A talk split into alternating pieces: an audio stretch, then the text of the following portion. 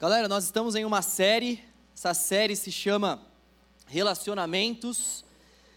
E nós, na semana retrasada, nós falamos sobre três princípios básicos para nós vivermos relacionamentos saudáveis. Nós falamos sobre unidade, nós falamos sobre amor e nós falamos sobre humildade. São princípios que devem aparecer, devem conduzir todo e qualquer relacionamento.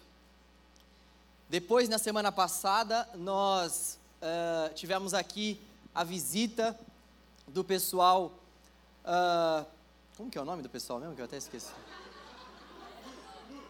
O pessoal da CRU. E o pessoal fez a conferência deles aqui no nosso culto.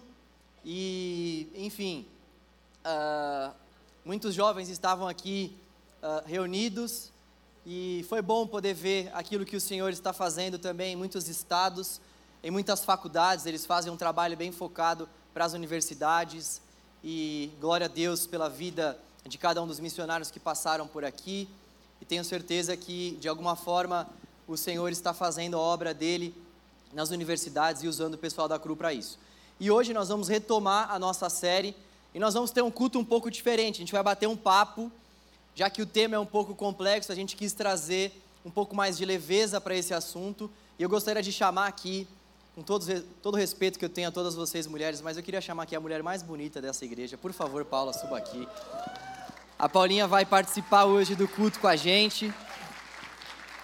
Nós Paz, vamos falar igreja. sobre uh, seis conselhos. Nós queremos dar a vocês seis conselhos para que a gente possa viver relacionamentos saudáveis, relacionamentos com propósitos. Na semana antepassada, então, ou melhor, na semana isso. Antepassada nós falamos sobre três principais princípios e hoje nós queremos falar sobre seis conselhos práticos. E é importante a gente comentar logo no começo que esses conselhos, eles, eles valem tanto para quem está namorando, quanto para quem está solteiro, quanto também para quem está casado. Você que está casado vai perceber que você vai conseguir fazer bastante associações em relação ao seu próprio casamento. Bom, antes da gente começar o nosso bate-papo, sentar ali, meu note está aqui. Antes da gente começar o nosso bate-papo, gente, eu estou amando isso. A Paula é daquelas que dá umas cajadadas. Lembra que o Douglas falou daquela irmã de saia que Deus foi lá e usou? Essa é a Paula, entendeu? Então, se ela começar a dar umas profecias aqui para você que de repente está em um relacionamento ali que não deve continuar, deixa Deus te usar. Ou se você de repente está aí querendo se relacionar e está naquela dúvida e não sai do seu lugar, a Paula vai com certeza ser usada por Deus para falar com você. Sou muito mais prático, ela é muito mais crente, então por isso que eu quis essa mistura maravilhosa aqui. Uh, queria começar falando sobre alguns dados. Infelizmente, o índice de traições, divórcios e discussões nos casamentos tem aumentado muito. É, existem algumas pesquisas que comprovam que o índice de divórcios dentro da igreja já é o mesmo que fora. Eu tenho certeza que você já deve ter ouvido falar sobre algum caso de traição dentro da igreja. Infelizmente, talvez você já tenha tido essa notícia por parte de alguém próximo a você. Fato é que muitas pessoas estão se relacionando dentro da igreja, estão se esquecendo de alguns princípios, estão abrindo mão de alguns valores.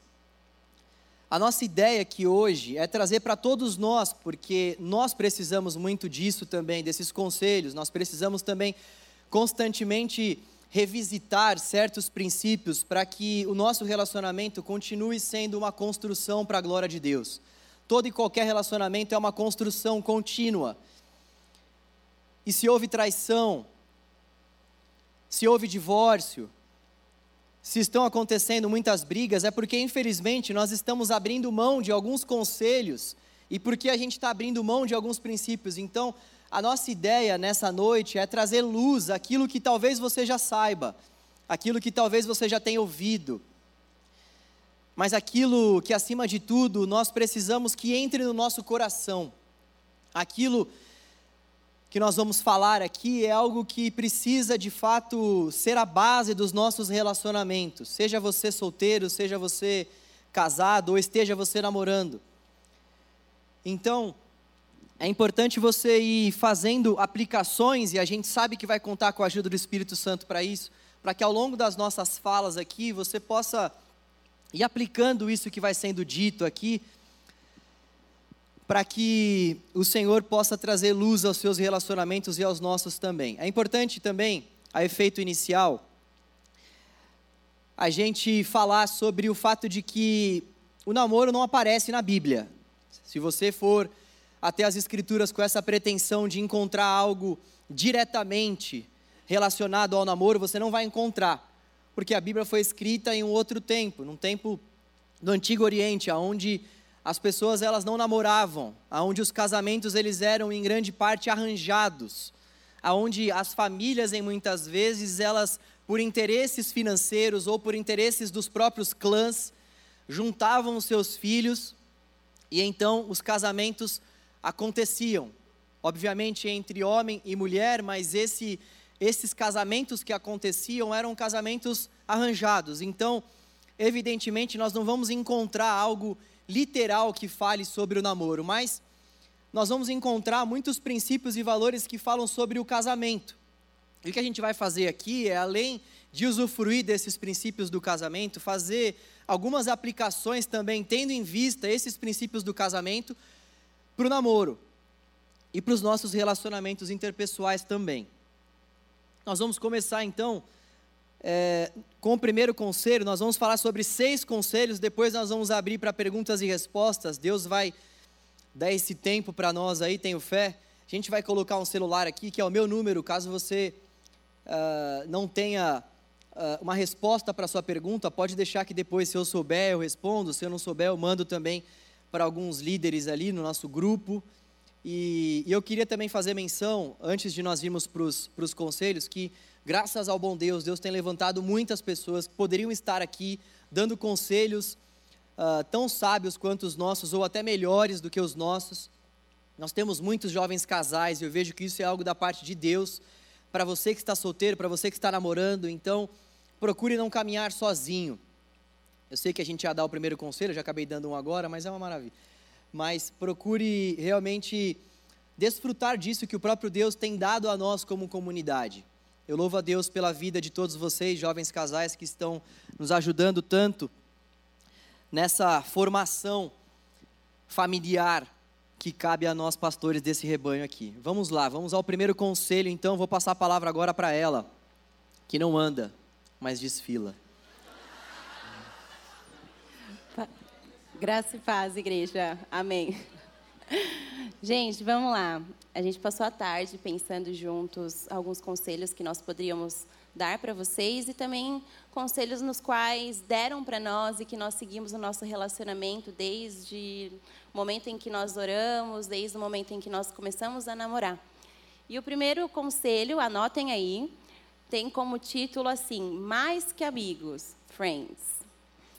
Então, assim, galera, construa uma amizade. Quem aqui quer namorar um desconhecido? Não dá para namorar um desconhecido. Então, a paixão vai passar, aquele calor de meu Deus, estou apaixonado, meu Deus, você vai passar. E o que fica? Fica você conhecer profundamente a pessoa no, na qual você está se relacionando.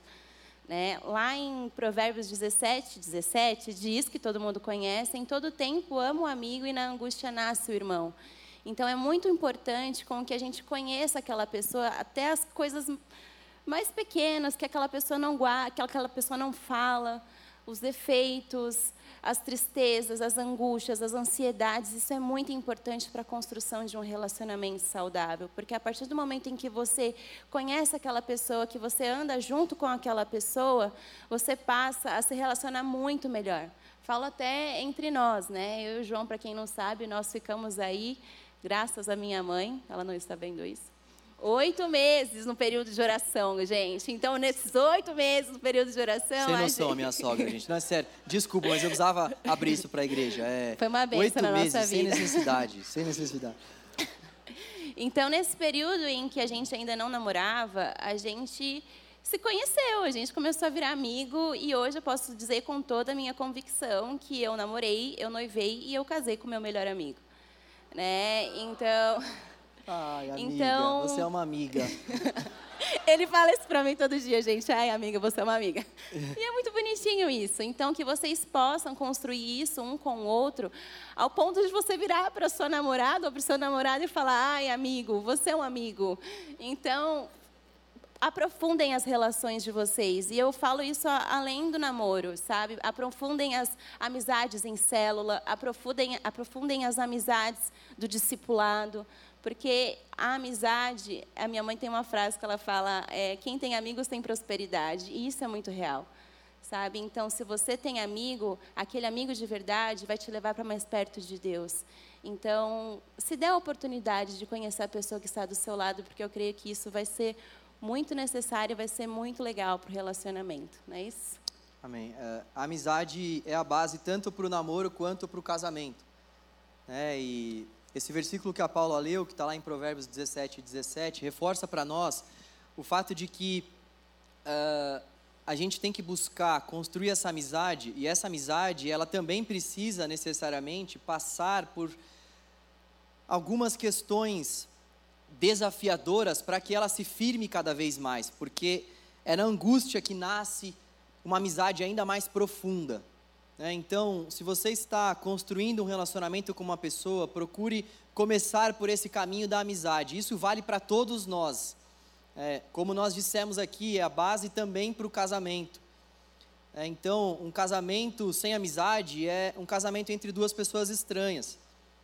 É, e muitas vezes uh, a gente fica com algumas perguntas na cabeça, principalmente as pessoas que ainda estão solteiras, e elas ficam se perguntando assim: o que, que eu preciso fazer para chegar nessa outra pessoa? O que, que eu tenho que fazer para dar o primeiro passo? O primeiro passo é sempre a construção da amizade, além da oração, evidentemente, mas aquilo que você precisa fazer, o que nós que já somos casados precisamos fazer é construir essa amizade, no caso de quem já é casado, essa construção ela é diária, ela é constante. Constantemente eu preciso conhecer o coração da Paula, me aproximar dela com esse desejo de ser o marido dela, de ser o companheiro dela em todas as áreas, mas acima de tudo de ser esse amigo que ela consegue se abrir, esse amigo que ela confia.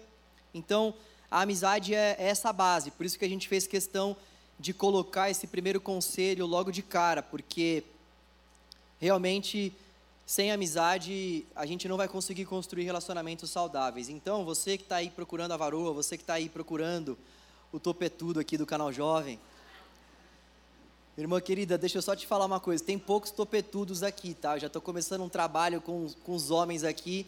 Trabalho baseado em minoxidil, trabalho baseado em bastante. Tem, tem poucos topetudos aqui. Mas se você quer buscar alguém aqui dentro do canal Jovem, procure construindo uma amizade com essa pessoa. Segundo conselho, amor. Tem Bom, também os cabeludos, mas tem que escolher mais, entendeu? Amém. Se você é, tem que escolher um pouco mais. Começa pelo pastor, né, gente? Amém. Vamos lá, gente. O segundo Tem que ponto. descontrair, gente. Aí vai entrando mais fácil, entendeu? Então, mais que mais é, que amigos, mais que friends. amigos, friends. Isso aí, amizade acima de tudo. Bom, o segundo conselho que nós separamos é: respeito é bom e Deus gosta né, lá em Gênesis 1, 26, diz que nós somos imagem e semelhança de Deus. E o que, que isso quer dizer? Que você está se relacionando a uma, uma, com uma pessoa que é imagem e semelhança de Deus, e não um objeto para satisfazer os seus próprios prazeres. É, então, eu até coloquei aqui dois questionamentos, assim, enquanto nós estávamos conversando, que, que assim, será que vale a pena continuar se relacionando com alguém que sempre dá desculpas para não parar de passar dos limites com você? Então, isso tem que, tem que ser uma, uma pergunta para nós, ainda nós mulheres, sabe? Nós, nós merecemos respeito. E será que a pessoa que está do nosso lado, ela de fato me olha como imagem e semelhança do Senhor? Porque se ela te olhar como imagem e semelhança do Senhor, ela não vai ficar passando a mão em você e não vai ficar dando desculpas para ficar passando a mão em você. Então, por isso que vale a pena com que, com que nós, eu falo aqui em nome de todas nós, mulheres, Meninas, se valorizem. Vocês não precisam de alguém que fiquem passando a mão em vocês só para vocês se sentirem valorizadas. Então pensem muito bem sobre isso. Vocês merecem respeito. Eu mereço respeito, sabe? Então, de fato, eu, eu quero que isso fique muito frisado na cabeça de todos nós. É Será que vale a pena mesmo continuar com alguém que vive passando a mão em nós? Nós merecemos respeito e merecemos desfrutar daquilo que Deus separou para nós no casamento. Amém? Amém. Então, um relacionamento sem respeito e dignidade não é de Deus. Então, pensem sobre isso. Pensem nisso. Vamos pensar nos nossos relacionamentos. O que está tendo no nosso relacionamento que não está agradando a Deus? É muito importante com que a gente pense nisso também. Né? E, e tem outros pontos aqui que o João vai falar para vocês também. Dentro desse ponto do respeito, tem um assunto que é o assunto da imoralidade sexual. A palavra de Deus vai dizer em 1 Coríntios 6,18 o seguinte: fujam da imoralidade sexual. A Bíblia, sobretudo o Novo Testamento, vai usar um termo grego para falar sobre algumas impurezas sexuais. Esse termo é porneia. Esse termo pode ter um significado bastante amplo, desde pornografia até práticas sexuais ilícitas.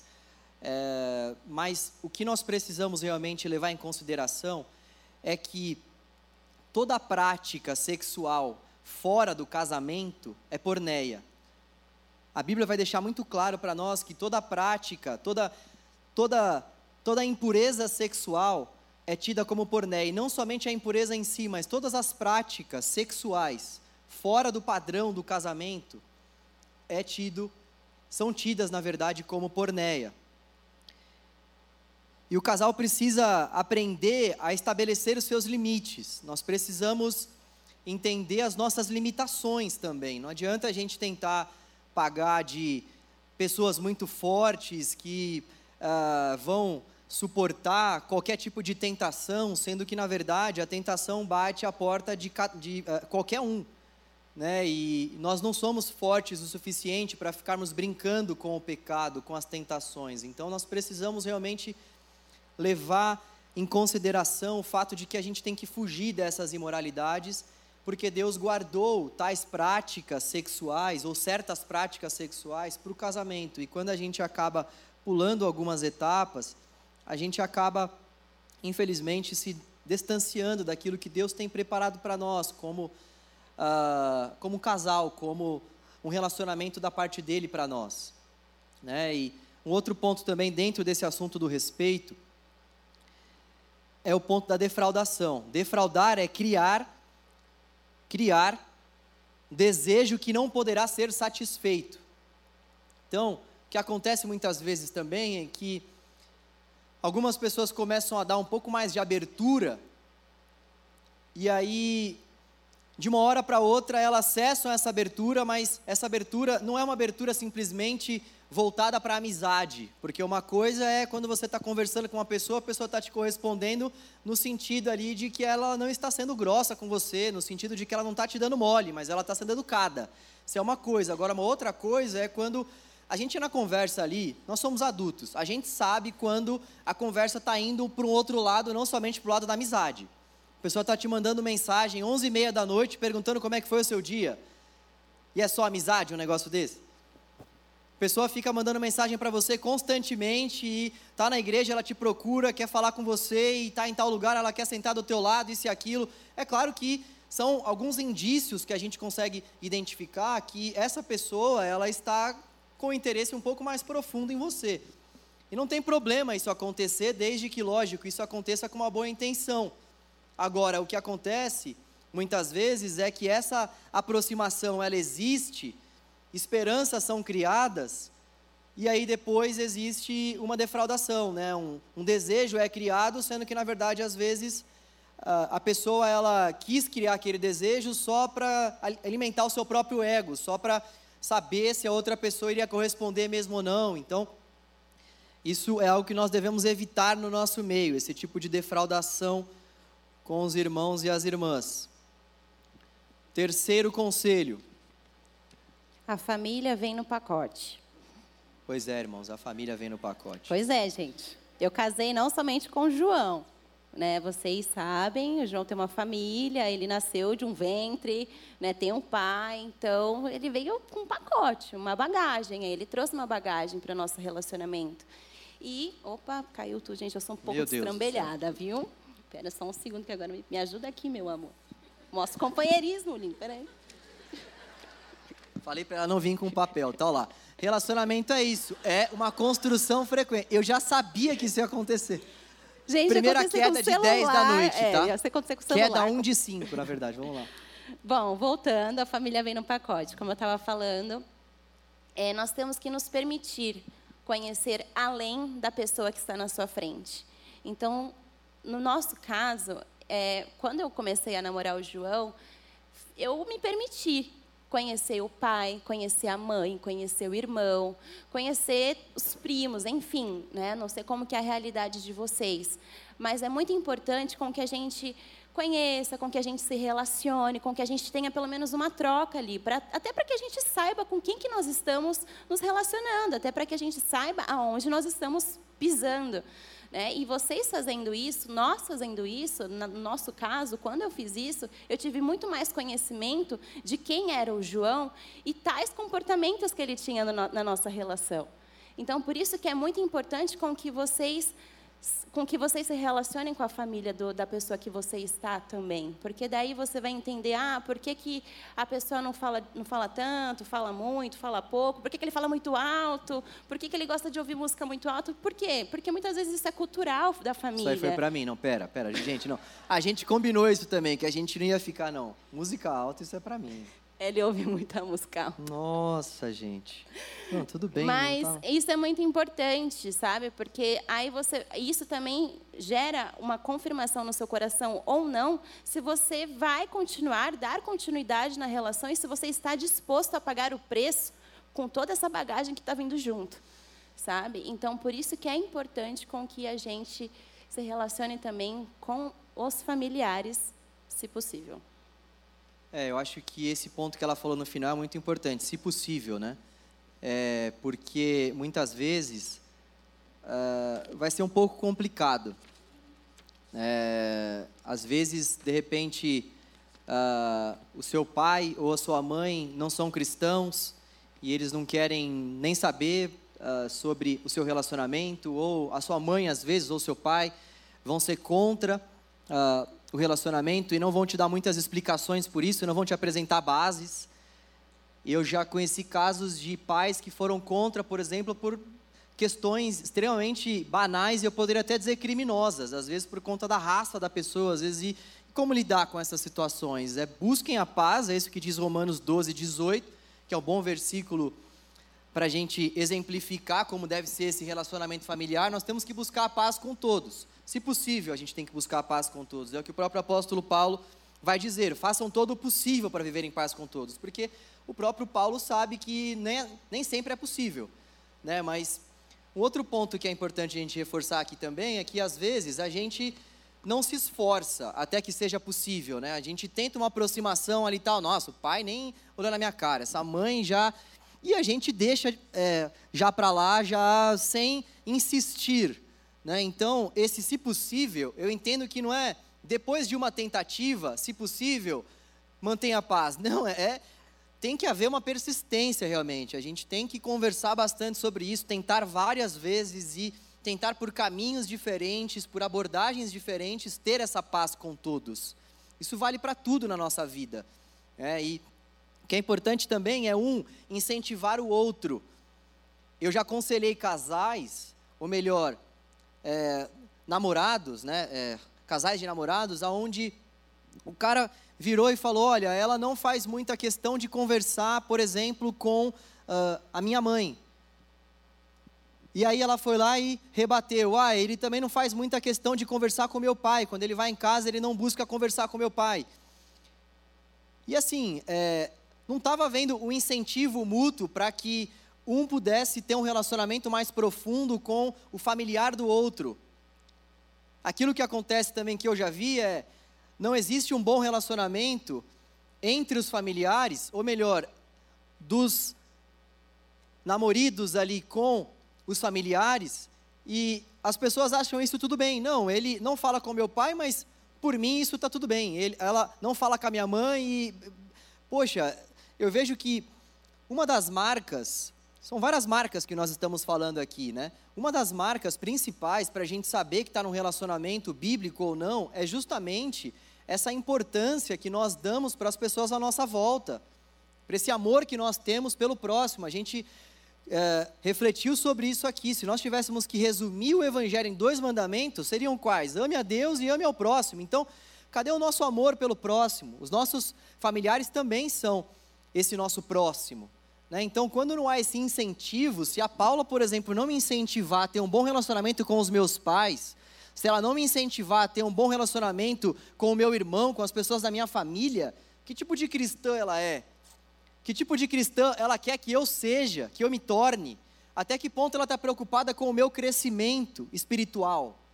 Né? Então, é, é importante nós termos essa, essa responsabilidade, esse incentivo mútuo. Né? Se está difícil, de repente, para Paula falar com o pai dela, eu preciso incentivá-la, eu preciso pastorear o coração dela nesse sentido. E assim, se está difícil também para mim, ela também precisa, uh, de alguma forma, me ajudar nesse sentido. Né? Deus nos une também com esse propósito. Né? Até sobre esse último ponto que ele falou, né, eu sou uma prova viva disso. Né? Eu acho que o João, quando ele entrou na minha vida, eu não tinha tanto contato, não tinha tanto relacionamento com o meu pai, por N, N questões, assim.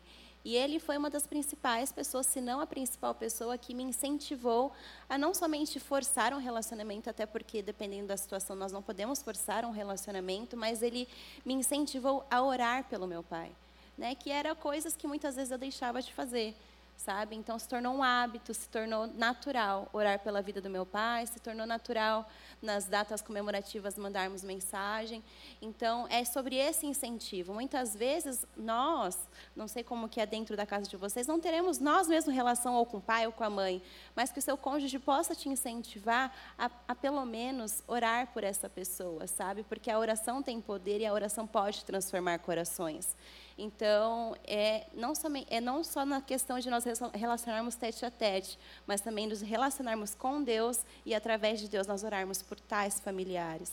Então, isso foi muito importante para mim e, é, e tem sido, nós temos colhido bons frutos desses incentivos um com o outro, né? um para o outro. É, às vezes a gente fica tão preso a algumas situações familiares que a gente não vê mais saída. É, mas eu creio que, que é por isso também que Deus levanta pessoas para estarem à nossa volta, principalmente a pessoa que a gente está buscando ter uma relação mais próxima, para nos lembrar: olha, é possível, o Evangelho é real, nós vimos isso aqui agora. Nós acabamos de ouvir o testemunho daquilo que Deus fez na vida de um ex-morador de rua. Por que Deus não pode transformar a vida de um pai, de uma mãe, de um tio, de um irmão? Então nós precisamos acreditar nesse poder que o Espírito Santo de Deus tem para transformar corações. Então a gente ora e a gente também age. Então pegando esse exemplo que ela deu, e eu acho válido a gente reforçar também, que nós não estamos dando exemplos nossos aqui para que vocês venham ver a gente como pessoas melhores do que qualquer outra pessoa aqui. É, longe disso, a gente está é, buscando viver uma vida ao lado do Senhor, como tantos aqui estão buscando também. A gente acaba acertando em algumas coisas e errando em outras. E agora a gente está compartilhando um pouco dos acertos, né? Depois aqui pelo WhatsApp, quem quiser, eu compartilho os erros também, mas vocês vão precisar de uns 5 mil dias aí, porque com certeza a gente também erra muito. Mas ela tinha muita dificuldade em se encontrar com o pai, por exemplo. E era algo que, assim, é, para mim era algo muito simples, mas para ela era é, muito difícil. Tem toda, é, todo um histórico ali, né? Uh, mas para mim era, poxa, mas você já tentou mandar uma mensagem para ele tentou marcar com ele?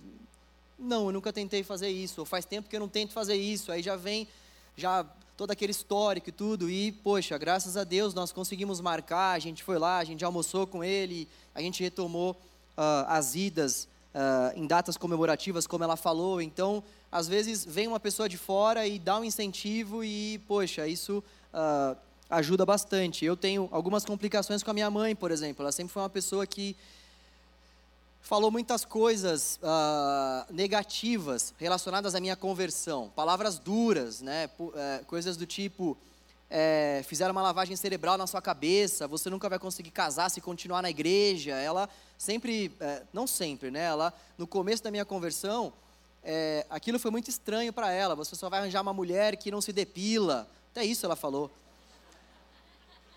Gente, olha, é... a Paula está em dia, tá com a depilação, tudo, se alguém tiver na dúvida. É... Só para dizer que minha mãe não acertou, Paulo, eles precisam saber disso. Mas foi muito difícil, né? E a Gente, Paula tem me ajudado. Isso, de Jesus. A Paula tem me ajudado nessa parte, né? Minha Porque... sogra me ama. É, então, hoje em dia minha mãe ama a Paula incondicionalmente e ela eu continuo tendo conflito com ela. João. É, então, é verdade. Mas enfim, a gente precisa passar aqui para os próximos pontos, não é mesmo, Paulinha? É, e vamos lá. Um outro ponto aqui, o quarto conselho. Vocês estão anotando aí, amém, igreja? Vocês amém, pararam na depilação, amém, né? Essa parte da depilação vocês não anotem, não precisa. Quarto conselho, sonde o seu coração. É, talvez esse seja um dos principais desafios. Pelo seguinte, sempre quando a gente fala em sondar coração, sempre quando a gente fala em tomar cuidado com alguns pontos que podem estar nos influenciando de forma negativa no relacionamento, é muito difícil a gente conseguir perceber isso durante o relacionamento. E é difícil a gente perceber porque a gente já fica muitas vezes deslumbrado com aquilo que está diante de nós, né? Muitas vezes a gente está esperando por um longo tempo para que Deus mande o varão ou para que Deus mande a varoa, e quando a gente começa a conversar com alguém de uma forma um pouco mais profunda, a gente quer muito que dê certo. A gente faz de tudo para que dê certo. E a gente muitas vezes fecha os nossos olhos para muitas coisas que estão diante de nós.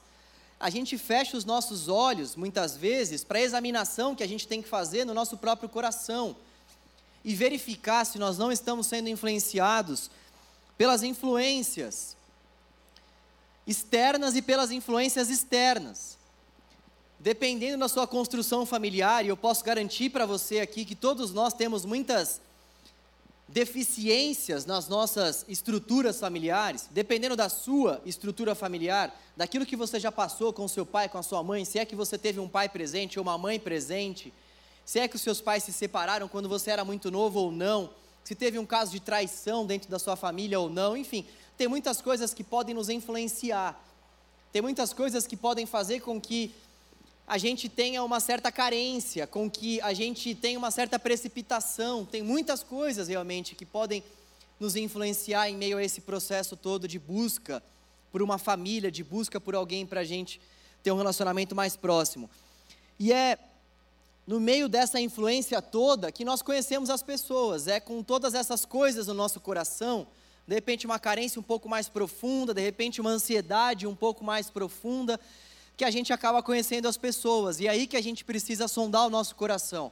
Esse coração que muitas vezes é carente, esse coração que muitas vezes está aflito, está angustiado, esse coração que às vezes está entediado com a igreja, esse coração que não aguenta mais esperar e é aí que a gente precisa buscar essa orientação do Senhor, como o salmista buscou lá no Salmo 139, versículos 23 e 24. Sonda-me, ó Deus, e conhece o meu coração. Muitas vezes a gente não ora a Deus para que Ele conheça o nosso coração, porque a certeza é tão grande quando a gente está diante da pessoa, a pessoa já está nos agradando tanto, aquele cheirinho, aquele perfume do boticário, aquela coisa linda aquilo já está já tão impregnado dentro de nós que se vier um anjo falar, não é, não é filho meu, não é filha minha, a gente não vai ouvir. Por isso que talvez esse seja um dos principais desafios, a gente conseguir ouvir a voz de Deus e permitir com que Ele sonde o nosso coração em meio à paixão que nós estamos sentindo. E por isso que é importante também a gente ter pessoas próximas ali para nos alertar, e é por isso também nós vamos ver aqui ao longo dos pontos que é importante a gente ter um relacionamento com o Senhor, porque muitas vezes Deus ele revela a nós muitas coisas. Ele usa pessoas para fazer isso, e ele também revela a nós. E é por isso que é importante também nós conhecermos a palavra, para a gente conseguir fazer uma verificação bastante apurada para não cairmos em, em nenhuma cilada, né? E o que nós podemos também reforçar em relação a esse ponto do sondar o coração é que o namoro nunca deve ser algo para preencher os nossos vazios. E, gente, eu espero que vocês possam dar muita importância para esses, esses conselhos aqui, para esse ponto, sobretudo, porque, falando agora da minha demanda de gabinete, é muito triste eu estar conversando com um casal de namorados ali, que eu estou vendo nitidamente que não vai dar bom. Eu estou vendo que os princípios nos quais esse, esse casal de namorados está se apegando não, não, é um, não é um princípio bíblico, não é um princípio que está fundamentado nas Escrituras. Eu percebo que muitas vezes essa história é uma história que está sendo conduzida pela carne, pela carência. Eu estou vendo que tem gente ali que está na minha frente que está passando por cima de muitos princípios e às vezes até acaba casando. E é muito triste isso. É muito triste. Talvez essa seja uma das principais decepções de um pastor. Você está vendo que a pessoa está indo por um caminho errado.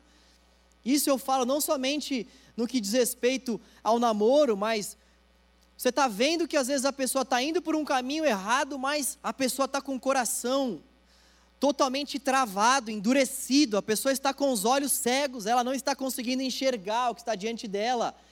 Eu acho que você já deve ter ouvido falar ou visto algum tipo de relacionamento assim. A pessoa às vezes está sendo abusada e não está percebendo.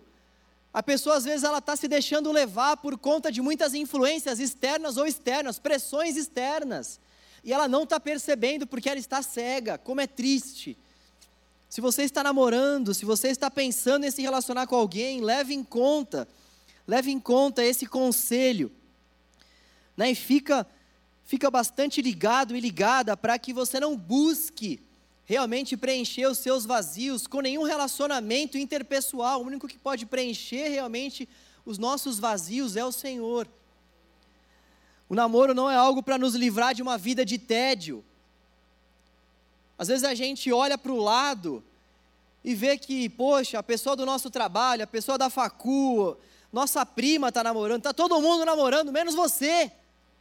Não precisa levantar a mão, mas dá um amém interno aí, amém? Se você está passando por essa situação, você está aqui comigo? É isso aí, eu disse para não falar amém. E muitas vezes, a gente fica entediado por conta disso. Vai falar que é legal, você vê um monte de gente à sua volta namorando e você lá, ah, eu escolhi esperar, escolhi esperar, que escolhi esperar o quê? Você quer namorar também, você escolheu esperar. Você não vê a hora de namorar. Só que a gente tem que tomar cuidado com essas precipitações, com essas angústias muitas vezes, porque isso pode nos levar a tomar uma decisão que não vai ser legal para o nosso futuro. A gente não tem que olhar para as pessoas à nossa volta e começar a invejá-las, ou então ter um certo sentimento, sabe, que nos impulsiona a tomar uma atitude precipitada, agir por pressão. Eu confesso que no meu primeiro relacionamento aqui na igreja, ela já não está aqui tem muitos anos, né? Vocês não vão conseguir contato dela também, fica tranquilos. Mas eu agi sob pressão. As pessoas à minha volta quiseram fazer aquelas comparações e sabe aquelas ligações? Era, era uma mulher de Deus, tudo, só que assim, não era para mim. E é, as pessoas, ah, João, você gosta de surfar, poxa, essa menina gosta de andar de skate, João, você gosta disso, essa menina gosta daquilo a gente é louco para ficar fazendo essas combinações, né? Não, mas você isso e ela aquilo, não, mas você é do louvor e ela também. Nossa, mas você tem um chamado pastoral e ela também. Mas você dança e ela também. Sabe? Então, a gente vive querendo fazer esses casamentos arranjados, voltando lá para o antigo Oriente. Não estou falando que pelo fato de vocês terem o mesmo ministério ou terem certas afinidades, isso seja errado. Isso pode favorecer sim o relacionamento, mas isso não é um ponto que deve ser marcante. Está longe de ser um, um uh, ponto realmente que seja marcante. Nós temos pastores aqui que as suas esposas não têm esse chamado pastoral. Tem gente do ministério de dança aqui que dança, mas a esposa ou o marido não dançam. Então, aquilo que deve realmente condicionar o nosso relacionamento não deve ter esse tipo de comparação como marco, esse tipo de afinidade, de combinação como marco. Uma outra conclusão que nós podemos chegar aqui em meio a esse ponto: só pode existir um Deus no nosso coração. Ninguém pode ocupar o lugar de Deus no nosso coração. Acho que você já deve ter ouvido essa frase em algum momento em que você uh, passou pela igreja ou que você esteve na igreja. E essa frase ela é muito verdadeira porque a partir do momento que alguém estiver ocupando o lugar de Deus no nosso coração, nós estaremos cometendo a idolatria. A partir do momento que alguém estiver ocupando o lugar de Deus no nosso coração, nós podemos dar a esse alguém o nome de ídolo. Porque nós, seres criados, vai dizer C.S. Lewis, estou parafraseando C.S. Lewis, nós temos um vazio no nosso coração que só pode ser preenchido por Deus. Ele vai usar o exemplo de um automóvel, que até pode funcionar se usar algum outro tipo de combustível por aí. Só que só vai ter um funcionamento pleno se de fato usufruir desse combustível que o próprio Criador, que o próprio Deus tem para dar a cada um de nós.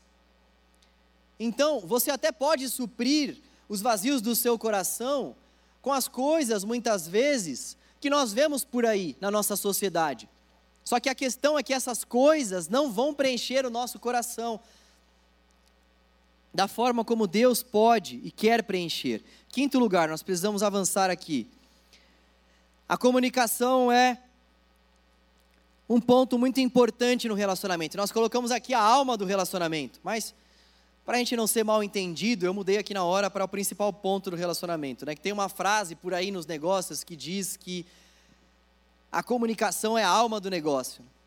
A comunicação é um dos alicerces do relacionamento. Se você está anotando aí, pode colocar como a comunicação é a alma do relacionamento, que você fala que é a Paula que fez esse ponto aí, colocou alma em relacionamento. Mas fato é que existem alguns princípios da comunicação que precisam aparecer no nosso relacionamento. O primeiro princípio da comunicação é a escuta, por incrível que pareça.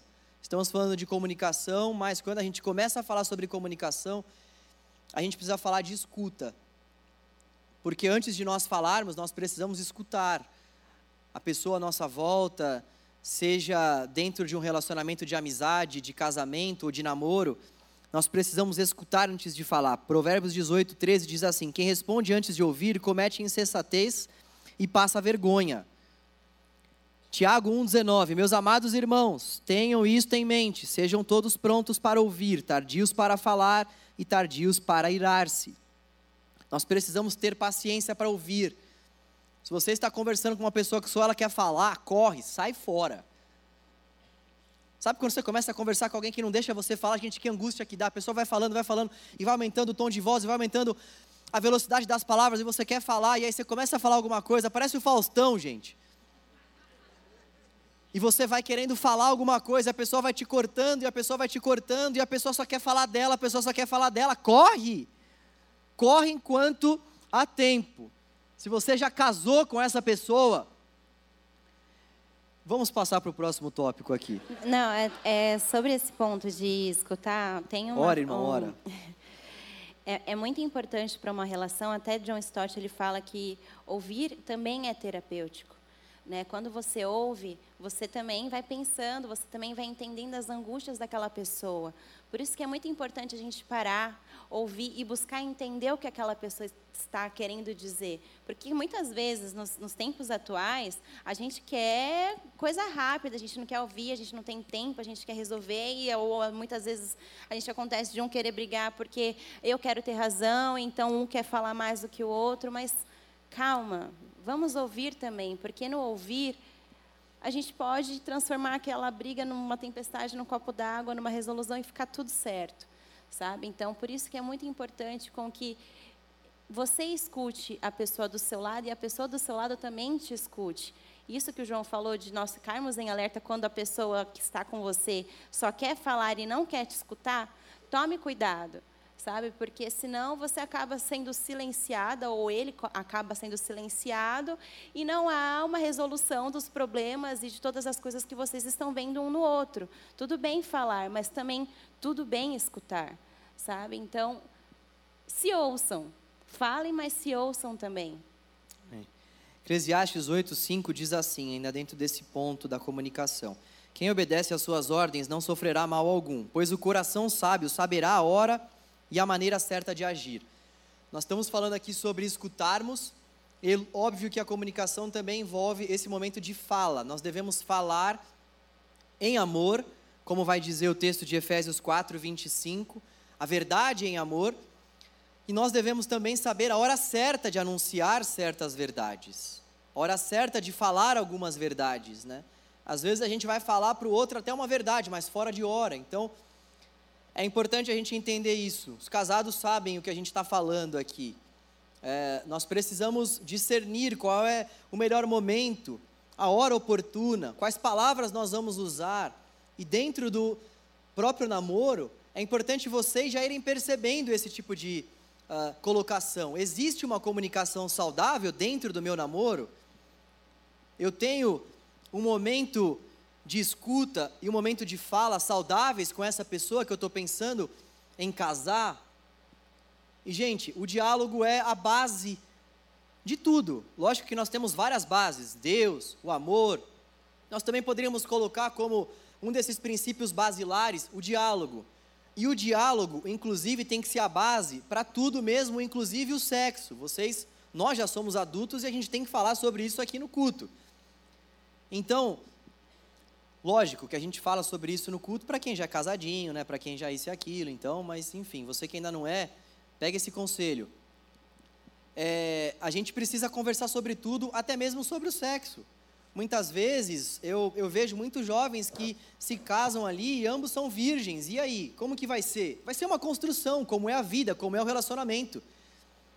A gente tem que conversar sobre tudo, desde é, carícias, até posição, até é, tudo, tudo, tudo, tudo. Nós não podemos ter nenhum, nenhum limitador para que uh, a nossa conversa não seja uma conversa realmente fluida, para que não seja uma conversa livre. Nós temos que conversar sobre tudo. Lembre-se do ponto da amizade. Né? Você conversa sobre tudo com o seu melhor amigo e com a sua melhor amiga? Com certeza sim, se essa pessoa é de fato uma amiga, se você pode dizer, essa amiga é uma amiga, amiga, você é uma amiga, então com certeza você fala sobre todas as coisas com essa amiga. Então, quem dirá dentro de um relacionamento? É, é claro que existe um tempo para que essa intimidade aconteça, ainda mais se você está vivendo ainda essa fase de namoro, você não vai chegar em uma semana abrindo tudo para essa pessoa que você está namorando, é uma construção. É, mas nós precisamos dialogar muito mais, né? A gente tem que aprender a resolver as coisas na base do diálogo, porque não adianta nada a gente tentar partir para briga, tentar partir para discussões. Nós temos que enxergar o outro, ainda mais dentro do princípio bíblico de que o casamento é formado por duas pessoas que se tornam uma só carne. Às vezes, quando eu estou discutindo com a Paula, sinceramente, eu paro e penso, não é sempre que eu consigo fazer isso, tá? Mas estou no, no treinamento, mas eu paro e penso, cara, eu estou discutindo comigo mesmo, eu estou fazendo mal para mim mesmo. Eu sou uma só carne com ela, então se eu estou querendo vencer a discussão para que, poxa, eu é, possa de fato dizer eu venci, isso quer dizer que ela vai perder, e se ela perder, eu também vou perder. Se ela sair dessa discussão ferida, essa ferida dela vai ter que ser estancada por mim mesmo, muitas vezes. Então, nós não estamos nos degladiando no relacionamento. Por isso que é importante o diálogo, né? Então, muitas pessoas não sabem ouvir o outro. É, então, nós precisamos aprender a ouvir mais. É, e termos mais paciência, clareza e respeito. E o namoro é uma ótima oportunidade para a gente tentar construir essas coisas, porque se você não está conseguindo construir esse diálogo no seu namoro, Vamos passar para o próximo ponto, por favor. Não, um exemplo sobre isso, corre, gente, para vocês mulheres. Mulheres, falem o que vocês gostam para os seus maridos, namorados, noivos. Calma também, né, mulheres? Não, vocês gostam falar, de muitas gente. coisas, entendeu? Calma, é sério. Porque, Vai com calma. não sei, peraí. Falar, vocês podem falar. Não, peraí não, Paula, peraí também. Peraí, Digo. Você falou que eu podia falar, vai posso vai falar. Então, gente, meninas. Tudo normal, viu, muito- gente? na nossa cabeça, muitas vezes, a gente quer que eles descubram o que a gente gosta, né? Tipo, Hum. nossa, no meu aniversário eu quero uma baita, ou no Dia das Mulheres, não sei o quê. A gente sempre põe muitas expectativas, né? E várias vezes no início da nossa relação, eu me frustrava, porque eu falava, meu Deus, ele não fez o que eu queria. E não, não, não, ele não fez o que eu gosto. Então, assim, muitas vezes eu acabava ficando frustrada. E aí, certa vez, uma pessoa virou para mim e perguntou, você já falou para ele o que você gosta? Aí eu parei, assim, eu falei, não. Nunca falei, né? Eu já achei que ele já me conhecia ao ponto dele entender as coisas que eu gosto, qual a minha cor preferida, então, então, não que ele não soubesse, gente, ele me conhece muito bem. mas existem, mas existem coisas que nós precisamos falar. Então, fale o tipo de coisa que você gosta, fale qual que é o seu tipo de linguagem. Ah, tempo de qualidade, ou eu gosto de ser surpreendida, porque isso também faz bem para a relação de vocês sabe? Então, muitas vezes, para presente, é uma prática meia dentro de casa. Eu faço uma semana antes do meu aniversário, eu mando para ele uma lista com um site, falo para ele tudo que eu gosto, falo assim: bom, tá aí, agora me surpreenda. Sendo que eu já sei que eu vou ganhar, mas eu vou ser surpreendida. Por quê? Porque eu Nossa, entendi não, peraí, como peraí, que é gente, é meu marido. Ó, peraí, não, é, é, sério, gente, eu, eu preciso interrompê-la. Peraí, Pelo que... seguinte, não, peraí, não. O seu aniversário foi ontem. Você foi surpreendido Fui ou não? surpreendida! ah, Fala, Senhor pela vida da Paula. Maravilha, vamos lá. Mas, gente, eu fui surpreendida. Eu consegui, gente. Vocês têm ideia? Mas é porque eu compreendi como que era o João e eu também acabei apresentando para ele aquilo que eu gostava. Por isso que é importante a gente falar e não somente ficar esperando ali, nós mulheres assim, balançando a perninha, chegar no dia das mulheres, ele entrar e você não ter uma rosa, mas falar, amor, eu gosto de ser surpreendido. E aí na próxima vez ele vai captar a mensagem em nome de Jesus, ele vai te surpreender. Amém, irmão, amém. Tem que ter fé, viu, irmãos? Último ponto aqui, antes da gente partir para as perguntas. É, talvez seja o ponto que resuma tudo. Quando alguém vem perguntar para mim, assim, até já respondendo aqui algumas questões, né? Pastor, o que, que eu preciso levar em consideração nessa busca por alguém para namorar tal? Como são muitas coisas, vocês estão vendo que a gente está falando aqui há praticamente 40 minutos, são todas essas coisas que a gente falou, mas eu entendo que existe algo que pode resumir tudo isso que a gente falou aqui, que é o seguinte: ande com Deus. Ande com Deus. Nós precisamos buscar nos relacionar dessa forma mais afetiva, dentro desse contexto que a gente está falando aqui, de busca por cônjuge, de é, busca por uma pessoa para a gente namorar, nós temos que responder uma pergunta principal.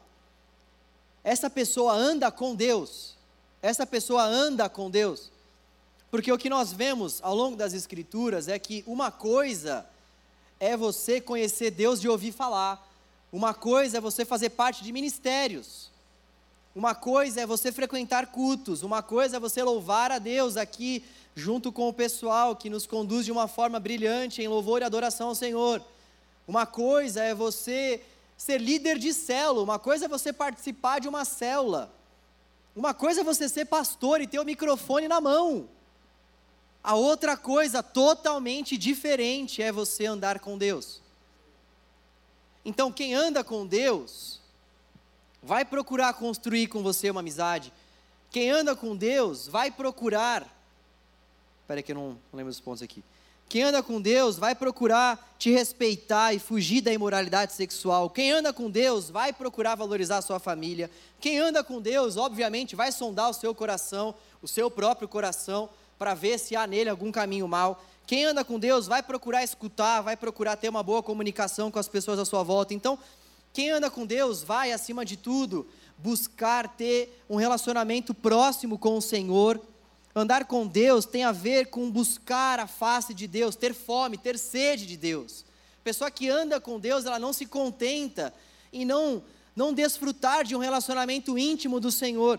Pessoa que anda com Deus, ela está preocupada com o crescimento espiritual, ela, ela não, não se conforma em permanecer da mesma forma diante de Deus, ela quer buscar esse crescimento, ela quer buscar esse esse avanço, essa intimidade com o Senhor. Uma pessoa que anda com Deus, ela vive uma vida de santidade. Nós já falamos aqui em outras séries que a principal marca de um cristão é a luta que esse cristão trava contra os seus pecados.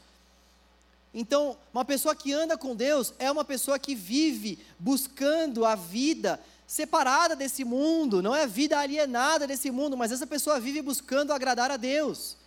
Ela vive em suas práticas ordinárias e cotidianas. Ela vive buscando agradar ao Senhor, por isso que ela tem devoções a Deus, ela faz devocionais, por isso que ela ora, por isso que ela lê, porque ela visa em todo tempo ter esse relacionamento próximo com Deus. Ela visa constantemente ter essa vida próxima com o Senhor. Então, Uma outra característica de uma pessoa que anda com Deus é a importância que ela dá para a vida em comunidade. Qual a importância que essa pessoa que você está buscando se relacionar dá para a vida em comunidade? Ou se você já é casado, qual a importância que o seu cônjuge dá para todos esses pontos? Qual a importância que ele dá para vir para a igreja e não somente vir, mas fazer parte do corpo de Cristo, servir ao corpo de Cristo, amar o corpo de Cristo, se relacionar com o corpo de Cristo? Às vezes a gente começa a namorar com uma pessoa que não faz a menor questão de ir para o culto, corre, sai que é cilada. Ou, Pessoa que não gosta de tá viver em comunidade. Ou quando está aqui vindo bem para a igreja, começa a namorar, some. Não é vamos é claro mais para a igreja, né? É claro que, gente, o que eu estou falando aqui é assim, né? Pessoa, em um sábado, chega e fala, poxa, eu não quero ir para o culto. Ah, sai. Cilada? Não, calma, entendeu? É assim, a gente está falando aqui de uma pessoa que de uma maneira deliberada, a pessoa nunca quer ir para a igreja, né? Pessoa sempre dá outras, outros motivos para não estar uh, na igreja. Você consegue perceber pelo seu relacionamento com a pessoa que ela não discerniu ainda qual é o lugar dela no corpo, ela não dá é, uh, a devida importância para o corpo de Cristo. Então, é importante colocar isso também, né? Você está percebendo ali que a pessoa ela não faz, sabe, muita questão de estar ali, ou quando está ali, é, realmente não faz questão de mergulhar na comunidade. Para ela está sempre bom raso ali tudo. Olha, sinceramente, eu entendo que Deus não enviou Jesus para morrer por mim e ter a morte que ele teve para que eu pudesse ficar vivendo nas quatro paredes dessa igreja um nível raso com o meu Senhor. Eu não consigo conceber o fato de que Deus não me chamou para que eu me rendesse inteiramente, profundamente a Ele. Eu busco me, eu busquei me relacionar com a Paula principalmente por conta disso. Falando um pouco mais sobre nós, quando eu vi a Paula descendo pela igreja, eu fiquei apaixonado. Beleza. Teve essa parte física que é importante, né? Afinal de contas, eu vou ficar com ela por resto da minha vida. Ela tem que me atrair fisicamente falando. Mas aí eu comecei a ver, até respondendo também algumas perguntas. Eu comecei a buscar algumas pessoas próximas para ter mais informações sobre a Paula, pessoas confiáveis. E aí, quem é essa neguinha aí? Quem é essa Pocahontas aí, cara? O que, que ela está fazendo com o meu coração? Ela é louca? Quem é ela? Quem ela pensa que é fazer isso com o meu coração? Então, eu já comecei a. a ah, ah, linda. Eu já busquei, eu já fui buscando referências, mas é claro que pelo fato de eu já estar me relacionando com a comunidade, eu tinha as minhas próprias referências. Eu era líder de célula, ela também. Então, eu já sabia que ela era uma pessoa muito compenetrada com as vidas, que ela tinha já esse desejo de se relacionar com Deus. Eu já sabia já por outras pessoas que ela vinha realmente uh, já de uma de uma, de uma mãe que buscava muito a Deus. Oi, sogra, se você estiver me escutando, eu também falo muito bem de você, meu chuchuzinho.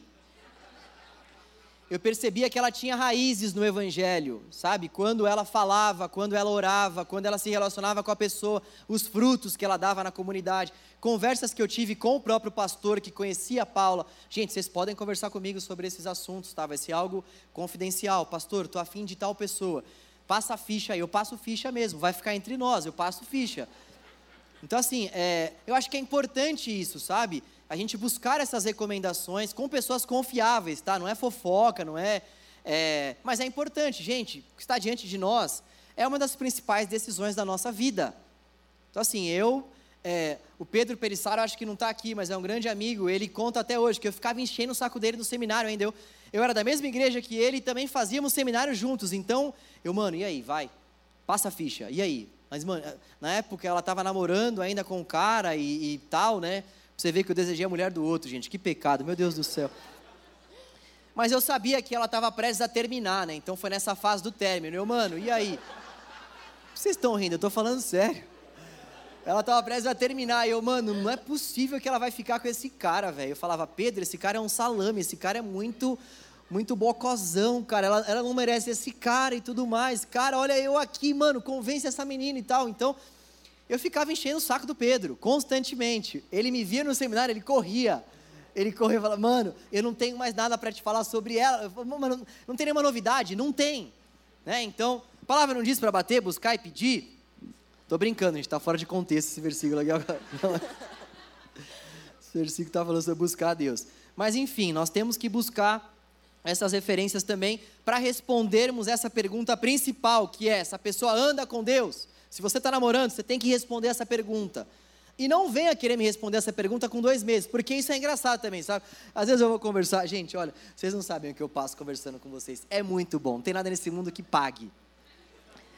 Pastor, nós estamos aqui, ah, que legal, como é que vocês se conheceram? Ah, foi assim, assim, assim, não, não, pô, legal, tal. Já vem certo, assim, sabe? Já vem falar com você, já assim, como assim, mano, é, é certo que vai dar bom isso aqui. Então, estão tão apaixonados, e aí começa e tudo mais, e aí, gente, olha só. Aí eu vou lá, né, na maior boa vontade, gente, olha só. Deixa eu falar para vocês aqui alguns princípios, tá?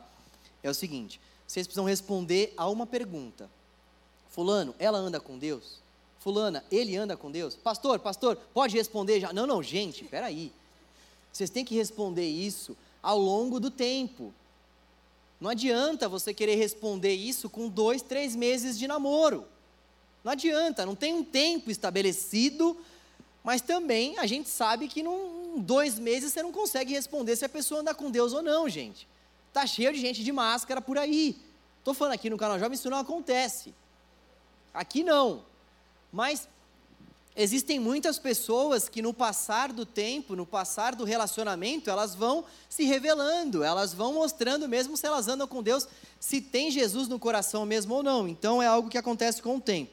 Respondendo aí já algumas questões aqui, né? Quanto tempo a gente deve, a gente deve namorar tal? Tá? tempo suficiente para que você consiga responder se a pessoa anda com Deus ou não. É, é isso aí, não tem um, um tempo estabelecido, mas ao mesmo tempo não dá para você fazer isso em 3, 4, 5 meses, né? Aqueles, né? 3, 4, 5 em um ano, assim, é, enfim. Não tem como você ter uma certeza muito, muito profunda sobre isso, entendeu? Você pode ter, conforme os meses vão passando, você vai tendo cada vez mais certezas, mas é difícil você ter uma certeza plena né, em, em um curto período de tempo. Uma outra questão que me mandaram aqui: como saber se estou pronto para namorar? Vamos lá é, quando você já tiver uma compreensão clara sobre três principais coisas: primeiro, quem Deus é, segundo, a obra que Ele fez por você na cruz, e em terceiro, as consequências dessa obra em sua vida, ou seja, a sua identidade, a sua filiação, a sua salvação. Né? Então, é importante que você entenda quem Deus é, porque a maior decisão da sua vida é qual Deus você vai servir. Para que você sirva a Deus, é importante que você conheça quem você está servindo. Né? Então, quem Deus é para você? E mais uma vez, tem muita gente que já vem com aquelas respostas prontas. Não, Deus é meu Salvador, Deus é meu Senhor. Tal.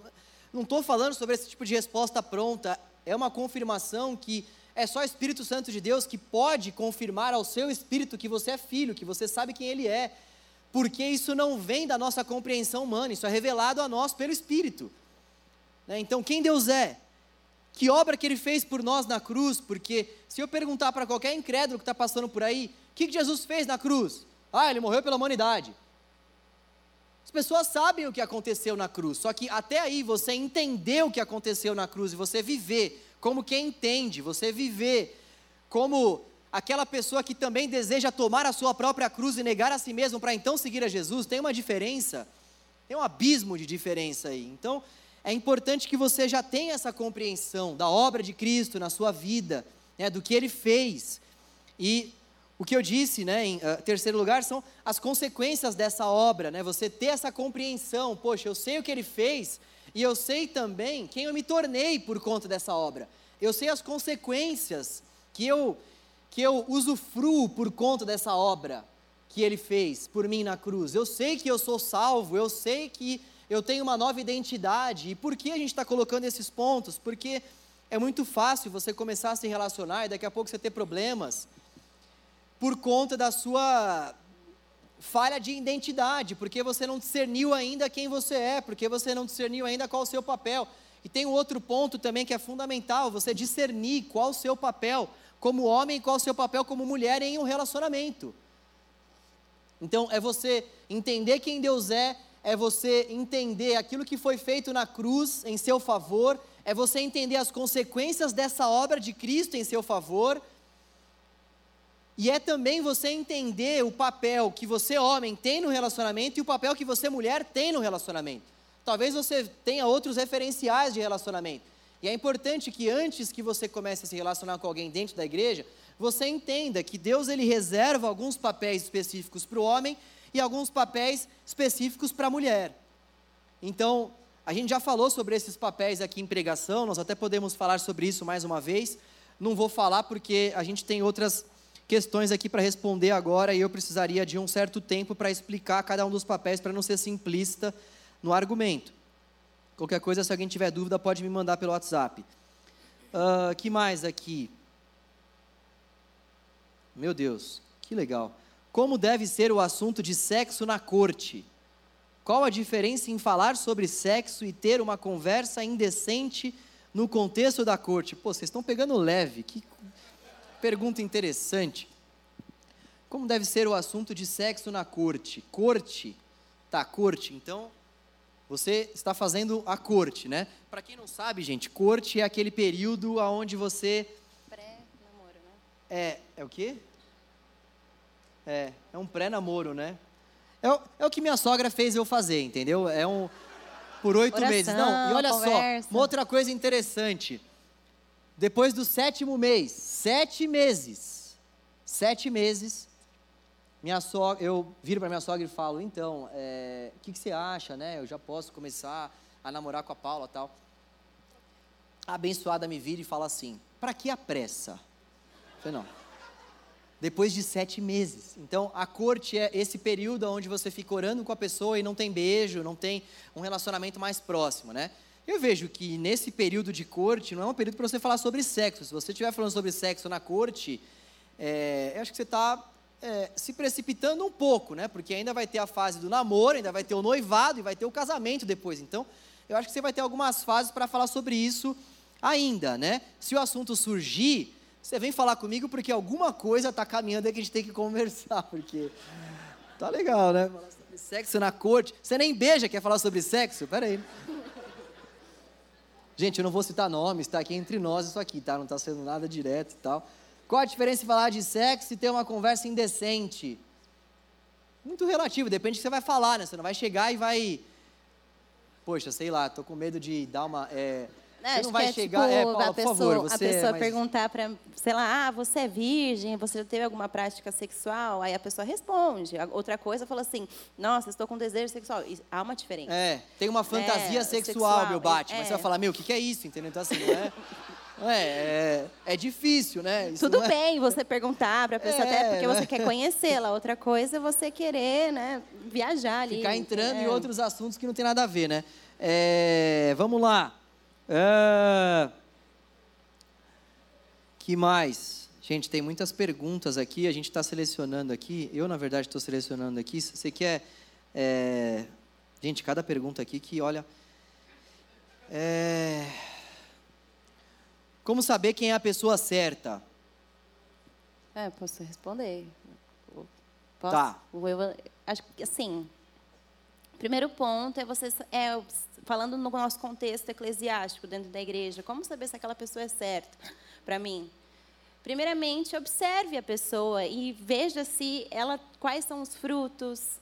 Olhe aquela pessoa e veja como ela se comporta com os amigos, como ela se comporta cultuando ao Senhor. Faça como João bem colocou aqui de exemplo, vá atrás de informações daquela pessoa, sabe? É um, ano passado, o João trouxe uma pregação muito legal sobre namoro, relacionamentos, acho que alguns devem lembrar, na qual ele deu alguns exemplos a respeito disso. Né? Então, é um, é um momento para você entender, compreender se de fato aquela pessoa que você está interessado e se ela, se ela é certa para você, ela segue os princípios básicos da palavra de Deus. É uma pessoa que ora, é uma pessoa que busca o Senhor, é uma pessoa que coloca Deus sobre todas as coisas. Então, vai fazendo o checklist aí, e aí, com certeza, você vai ter a resposta depois de você fazer toda essa lição de casa.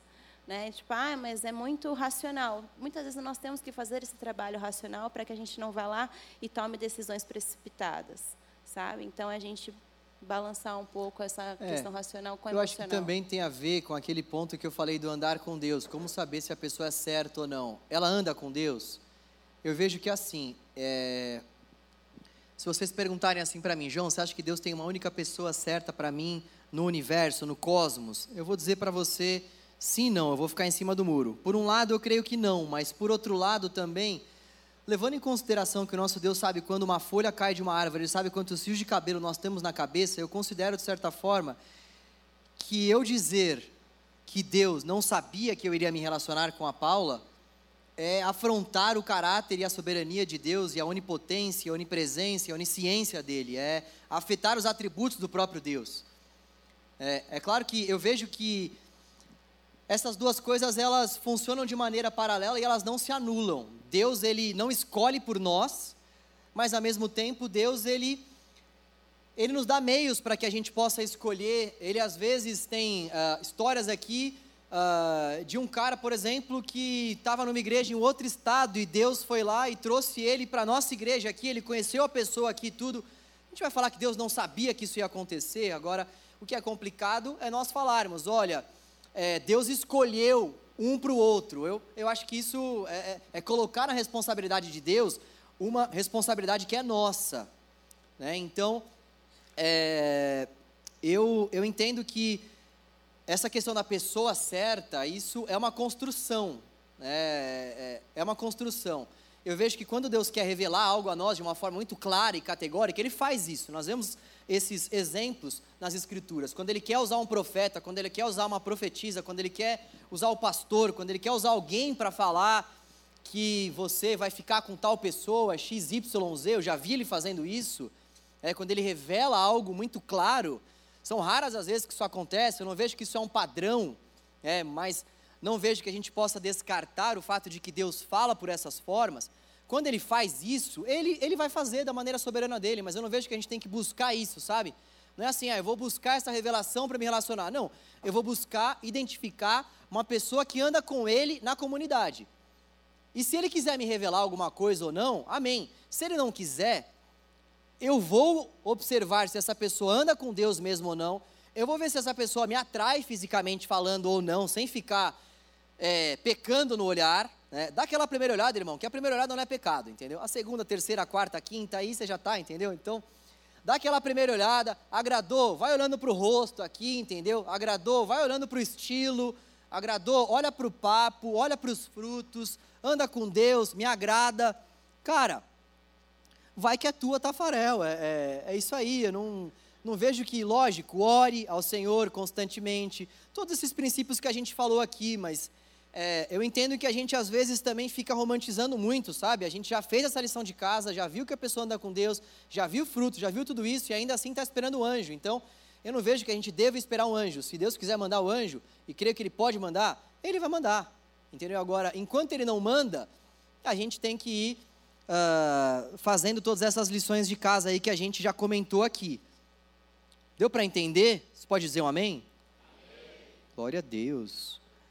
É, é, gente, a gente precisa encerrar, tá bom? Já é 9 e 8. Tem muitas questões aqui, mas depois a gente responde aí. Uh, tem, tem, uma pessoa que perguntou aqui como a gente faz para é, ver os frutos, né? Se poderia dar exemplos de frutos, Gálatas 5, a partir do 22 ali você vai ver tanto os frutos da carne quanto os frutos do Espírito se ela não gosta de futebol? Vocês estão tirando. Certeza que foi corintiano que perguntou isso aqui, velho. Mas e se ela não gostar de futebol? Aí, cara, é. Poxa vida, viu? É isso aí, gente. Uh, deixa eu ver se não tem mais nenhuma muito importante aqui que a gente esqueceu, embora todos, todas sejam importantes, né? Mas alguma que não dê mesmo para a gente deixar para lá. Uh, tá, eu fui ensinado a esperar em Deus por uma esposa e apenas descansar é, realmente é só esperar ou eu preciso fazer a minha parte? Não, com certeza você precisa fazer a sua parte. Oi? Vocês estão rindo, gente? Entendi. Ah, é, com certeza você precisa fazer a sua parte. Inclusive, fazer a parte também envolve é, cortar o cabelo, fazer a barba, deixar ali uma barbinha por fazer, é, usar uma roupa legal, entendeu? E tal.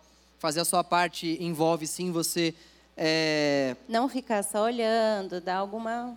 demonstrar que você está afim é, também, eu acho que esse né? ponto. Acho não, esse ponto é muito importante, é. né? Umas demonstrações, né, Paulinha? Demonstra, né? Mas você não demonstrou muito, né? Eu precisei penar um pouco, né? Mas assim, é. Mas... É isso aí. Mulheres, olha só, deixa eu também falar um negócio para vocês. É, deem essa demonstração, mas ao mesmo tempo também é, sejam charmosas, guardem um pouquinho, sabe? É, eu entendo que é importante vocês corresponderem, mas assim, tomem cuidado também com essa correspondência.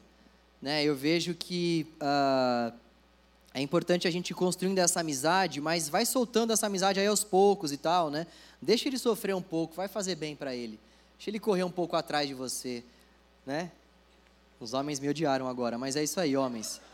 Faz parte do processo. Vocês têm que per perseverar, até para elas também terem mais essa tal, nossa, ele fica perseverando por mim. É. É, imagina, eu vou falar, oi, oi, tudo bem? Vamos sair, vamos? Ah, beleza, então vamos começar a namorar, vamos. Gente, o que, que é isso? É, é bom ter, né? Tudo isso daí. Gente, é, é, isso.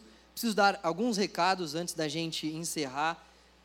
É, nós vamos ter a nossa vigília no último sábado do mês. O último sábado do mês vai ser semana que vem. Então, na semana que vem, nós teremos uh, um culto de batismo aqui no canal Jovem. Algumas pessoas vão passar pelas águas batismais e também depois do nosso culto nós teremos a nossa vigília. Então já venha preparado aí para orar ao Senhor, para passar um tempo aqui com a gente de oração, tá bom? Nós vamos divulgar nas nossas redes. No dia 1 de julho, eu vou aqui por ordem, por ordem cronológica. Nós vamos fazer um celulão, né? Nós vamos reunir todas as células na ABCP, que é a nossa ONG que toma conta de pessoas em situação de rua. Olha só que uh, que ação legal, né? Bem no dia que o Douglas veio aqui, pôde compartilhar todo esse testemunho maravilhoso. Nós já havíamos marcado lá com o pessoal da BCP para ir lá na ONG, para conhecer a ONG, para conhecer o que eles fazem. Muitas pessoas aqui às vezes nem sabem que nós temos uma ONG que faz um trabalho maravilhoso com moradores de rua. Né? E nós vamos fazer nossa célula lá na BCP, tá bom? Eles vão mostrar para a gente né, todas as é, intermediações da BCP, nós vamos divulgar também Uh, o local tá, vai ser às três e meia lá na BCP. Eles estão aqui próximos, eles mudaram de endereço recentemente. Antes era Afonso Celso 1185, né? Agora parece que eles mudaram, mas nós vamos passar o endereço aí nos grupos e nas nossas mídias também. Queria reforçar o recado do acampamento. Se você não fez sua inscrição ainda, por favor, faça e faça o quanto antes. Eu venho reforçando aqui para nós que a gente tem uh, prestações para pagar lá com o acampamento. Então, por favor, você vai nos ajudar muito se você conseguir já fechar a sua inscrição. Além do que, você também vai conseguir parcelar em mais vezes, né? Porque os parcelamentos eles vão diminuindo com o passar do tempo, tá bom? Então, por favor, aproveite essa oportunidade para parcelar em mais vezes e já nos ajudar também. Estou uh, esquecendo alguma coisa? Eu queria também que a gente mostrasse aí uh, um vídeo, por favor, até que faz menção ao nosso acampamento e tudo. Por favor.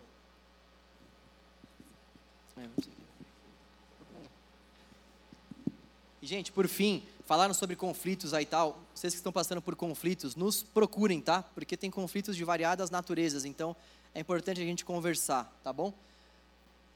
Podem nos procurar que vai ser um prazer poder conversar.